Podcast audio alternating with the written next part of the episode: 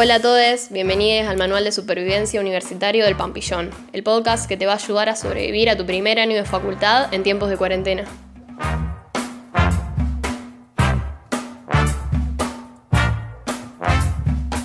Hola, soy Martín y esta es la segunda entrega de repasos de los primeros textos que van a ver en la carrera. En este episodio les hablaré de Pensa 1.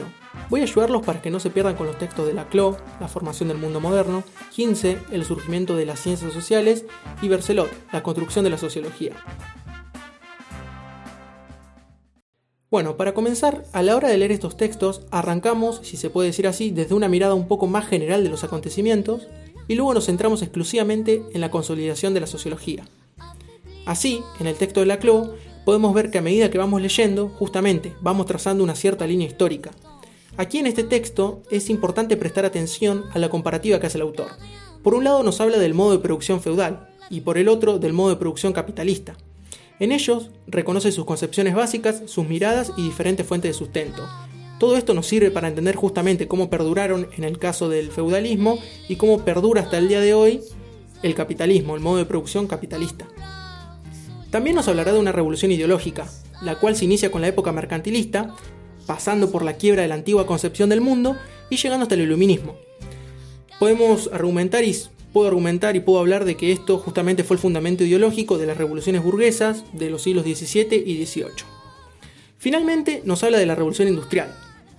Acá en este punto es importante detenerse y reconocer muchos aspectos, periodos, puntos de vista, aspectos característicos justamente y diversas realidades que nos ayudan a entender el contexto y justamente lo que le prosiguió a todo esto. Pasemos ahora al texto de Gince y Bercelot. Como el título indica, justamente, la autora nos hablará del surgimiento de las ciencias sociales, destacando principalmente sus modificaciones a lo largo de la historia. Este texto es mucho más corto si lo comparamos con el anterior, pero justamente es muy posible que cuando lo lean se les venga a la cabeza el escrito de la ya que la autora, Hinz en este caso, menciona muy detenidamente a la revolución industrial. Se para acá y nos habla tanto de sus causas como de sus consecuencias y cómo todo esto afectó al campo de las ciencias, objetivo del texto. Acá está bueno, y posta que lo re recomiendo, hacer el juego de relacionar ambos escritos, porque lo pueden, los pueden llegar a utilizar de una forma complementaria a ambos. Finalmente, con Bercelot vemos cómo hay un enfoque más centrado en sociología y no tanto en las ciencias sociales, el autor hace un recorrido histórico sobre esta ciencia, hablando de cómo la sociología empezó como algo meramente cuantitativo, con los censos, y luego fue modificándose, apareciendo con la observación en escena, algo más cualitativo. Mucha atención a todo esto porque se mencionan cosas que más adelante verán en la materia, como la escuela francesa y alemana, o también las corrientes de pensamiento, como el positivismo. Así que bueno, espero que todo esto les haya servido, los haya ayudado, y no se olviden que ante cualquier duda pueden consultarnos.